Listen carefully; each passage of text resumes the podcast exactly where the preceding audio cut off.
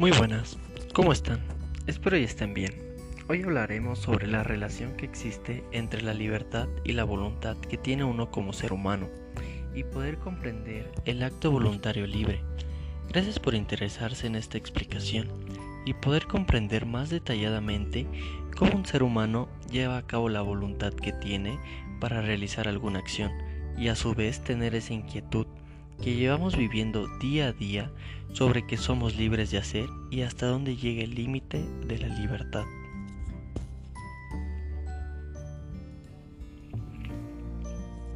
Llegamos al apartado de voluntad. En el ámbito psicológico consiste en lo que un ser es capaz de realizar en algún tipo de actitud, realizar acciones que uno como individuo se propone, pero también podemos ver que la voluntad es lo que uno mismo se plantea, lo que uno mismo como ser humano se sentirá capaz de poder lograrlo, o simplemente llegar al intento. Podemos ver que cualquier acción o acto lo hacemos voluntariamente, pero no siempre suele beneficiar a uno mismo. Hay ocasiones que suele perjudicar, sin embargo, en otras llega a afectar a personas que estén en ese momento en nuestro alrededor.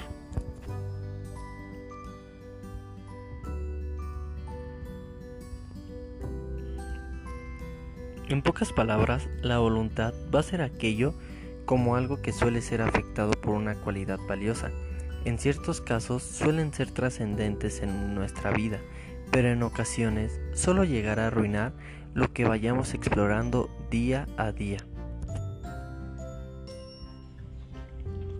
Por otra parte, vemos lo que es la libertad.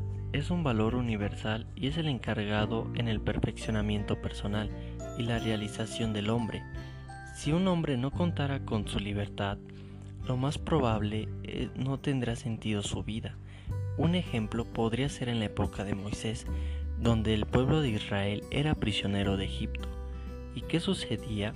Que el pueblo de Israel no encontraba sentido a su vida, ya que no contaba en ese entonces con una libertad. La libertad no solo consiste en lo que uno piensa, que es lo que uno debe hacer, sino que también conlleva una responsabilidad de hacer las cosas. Uno como individuo tiene la libertad hasta el momento que está con otro individuo. Entonces, en ese momento es donde entra la responsabilidad, porque uno como ser humano debe ser responsable de las acciones que realiza y así no alterar el orden en el lugar donde se encuentre.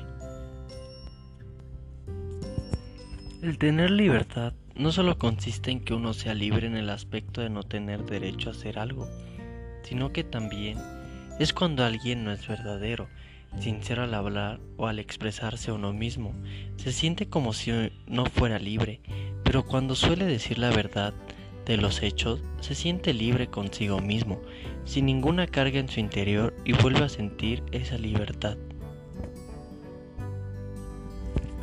Un pequeño ejemplo de la libertad y voluntad, aparte de la vida diaria, se puede observar en el videojuego de Assassin's Creed. La razón es que en algunas partes de la exitosa saga, los asesinos pelean por conseguir una libertad hacia los templarios, pero para poder conseguir esa libertad, el asesino debe tomar la voluntad para llevar a cabo la libertad y así poder decidir a quienes deben asesinar para poder llegar al objetivo, que es el fragmento del Edén, y poder decidir con ese dicho fragmento cómo modificar las cosas de la vida, y no solo perjudicará o beneficiará al asesino, sino que también radicará en la vida de los habitantes del juego.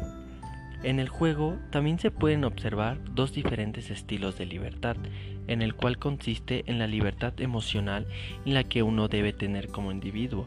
La razón es que en la parte emocional es cuando se llega a asesinar a alguien dentro del juego. El personaje suele sufrir algo en su interior y en la libertad de derecho es porque la gente debe ser liberada de los templarios. Por último, veremos qué relación tienen estos dos. Pues es sencillo, para tener una voluntad de hacer las cosas, debes tener la libertad para poder lograrlo. Porque si tienes la voluntad de lograrlo, pero no tienes esa libertad, ¿de qué servirá tener tanta voluntad?